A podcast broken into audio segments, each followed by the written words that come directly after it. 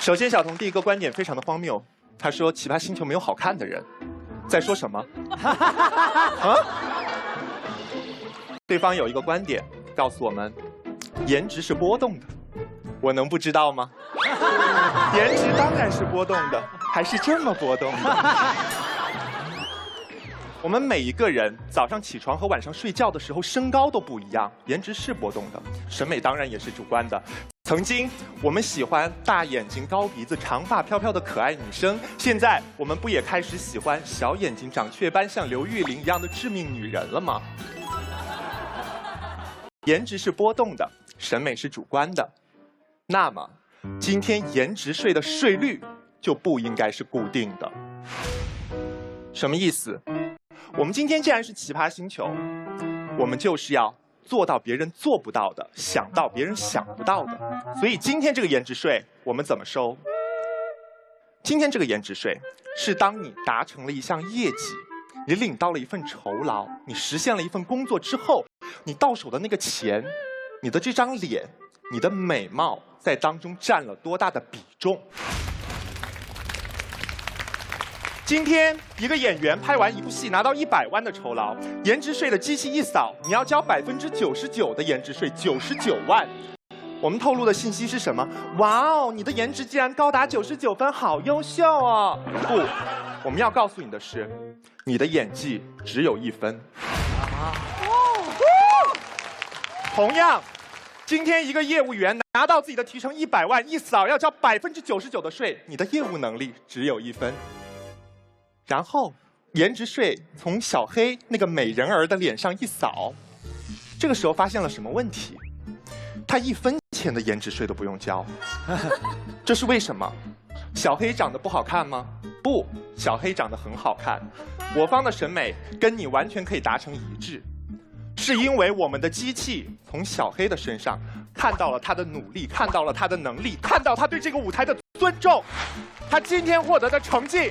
没有一分钱是靠她那张美丽的脸，所以，我们今天不是苛责美丽，美丽无罪，我们苛责的是那些因为美丽想要不劳而获的人。今天这个颜值税，它不是美人税，它是不劳而获税。哇！今天我们缴这个颜值税。我们是要给那些美人透露一个信息，就是我们承认，长得好看，你的颜值可以扣开这个世界上任何一座大门，但你扣开这座大门的敲门砖，永远无法落成你梦想里的那座大厦。我们也要给那些因为长得不好看，因为形象普通，然后在社会上遭遇不公的人一个信息：不好意思，不好意思，我们的社会看脸。今天缴了颜值税，我们这个社会依然会看脸。但是我们缴颜值税的意义，就在于让你知道，我们这个社会同样在乎每个人努力的意义和成长的价值。今天缴颜值税，就是告诉我们每个人，我们的脸无法决定我们命定的结局。最后，我想问一下大家，觉得颜值是怎么来的？颜值，老天爷赏饭吃，你爹妈给的，不是？还是像我一样，后天努力，韩国的朴院长给的，也不是。颜值是每一双发现美的眼睛赋予你的。今天，有人觉得秦海璐老师觉得朴灿烈很帅，但是同样，也有人会觉得马老师很帅。嗯，有眼光。人类的审美千奇百怪。